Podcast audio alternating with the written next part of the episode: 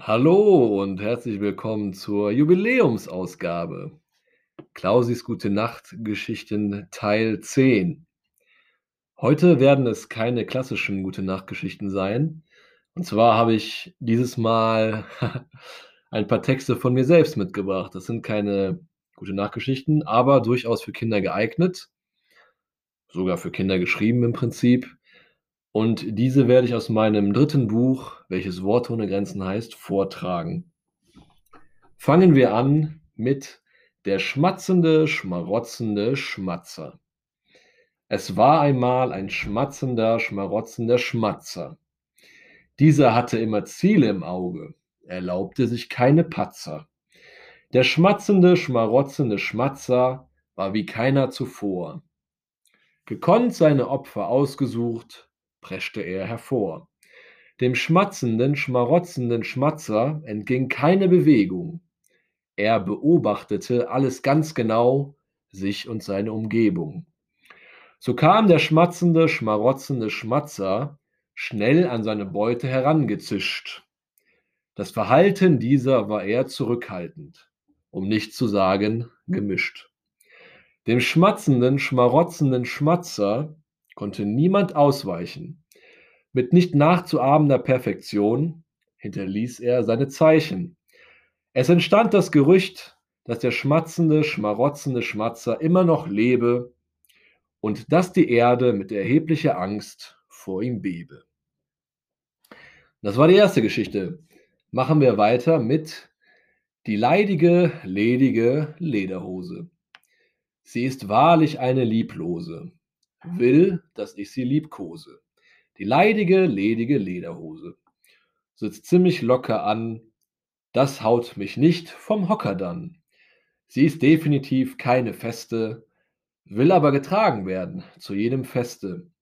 Sie sagt, bayerisches Blut fließe in ihr, aber, aber, dieses Spiel nicht mit mir. Ich frage mich, warum ich sie überhaupt besitze.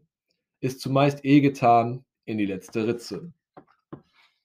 Sie stöhnt, will geschätzt werden, überall wirklich getragen, auch auf Pferden.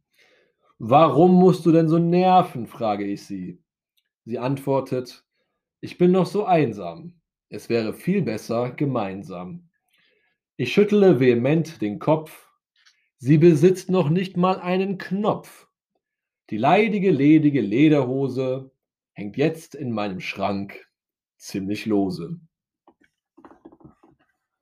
Das waren die ersten beiden kleinen Geschichten. Wir machen weiter mit ein paar Nonsensgedichten, die den Kiddies sicherlich auch gut gefallen werden.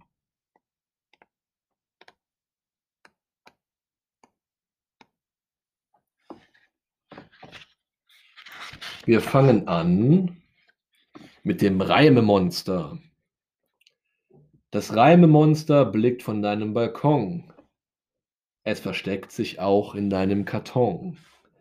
Das Reimemonster ist überall, über dir oder im All. Es kann reimen, schleimen mit seinen Keimen. Bazillen, bittere Pillen, die dich killen. Lege dich nicht mit ihm an. Es kommt dann, du bist dran. Das Reimemonster, fies, mehr böse, schlecht. Das Reimemonster, gut, guter, echt. Musikalischer Diskurs als nächstes. Querflöten und Querlöten, Posaunen und Posaunen, Tuba und Tube, Klarinette. Doch Clara ist netter. Saxophon klingelt ebenfalls. Schlagzeug hat das Zeug zum Schlagen.